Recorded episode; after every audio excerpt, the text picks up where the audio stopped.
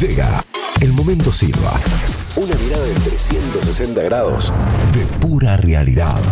La última parte del año tiene al presidente Alberto Fernández en modo nueva normalidad, aún sin saber si las vacunas que están en fase 3 surtirán efecto alguno. Y peor todavía, desconociendo cuántas dosis llegarán con exactitud a nuestro país, el Frente de Todos decidió poner primera rumbo a la pospandemia. Y en ese viaje, la primera escala es tratar de sortear un diciembre que siempre es complicado, más aún en un contexto de crisis económica originada por la pandemia que nos aquejó durante buena parte de este eterno 2020.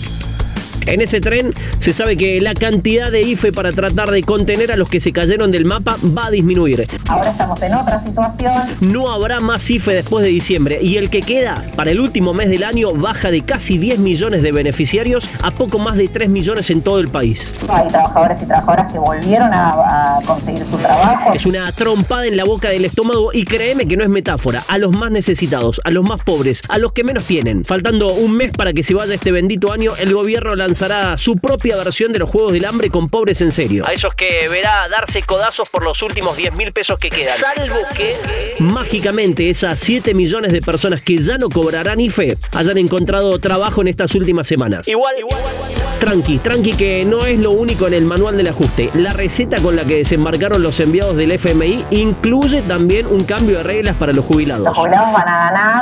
Sí, a nuestros viejos les vuelven a correr el arco, así como lo hizo Macri con la reforma del 2017, lo hará Alberto con el proyecto que enviará Guzmán al Congreso y donde dice que la actualización de jubilaciones será ajustada a la recaudación y no a la inflación. Total.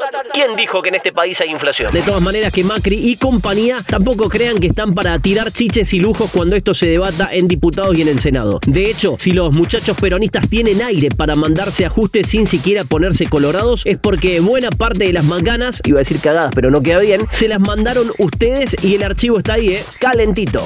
Claro que cuando todo esto pase, la agenda se estará dividiendo entre la discusión económica y el debate por el aborto. Flagelo que sufren miles de mujeres a diario en nuestro pero que será usado una vez más para tapar otra discusión, la económica. ¿Es bueno que se debata? Sí, es bueno que se debata, que se discuta y en lo personal creo que es bueno y estoy seguro de que es bueno hasta que se apruebe la interrupción legal del embarazo. Sin embargo, no ver que lo utilizan, al igual que lo hizo Macri en 2018 para tapar ajustes y recetas que manda el FMI, es observar solo una parte de la historia y no darse cuenta que lo que busca este gobierno, como lo intentó el anterior, es luz verde. Luz verde para el ajuste.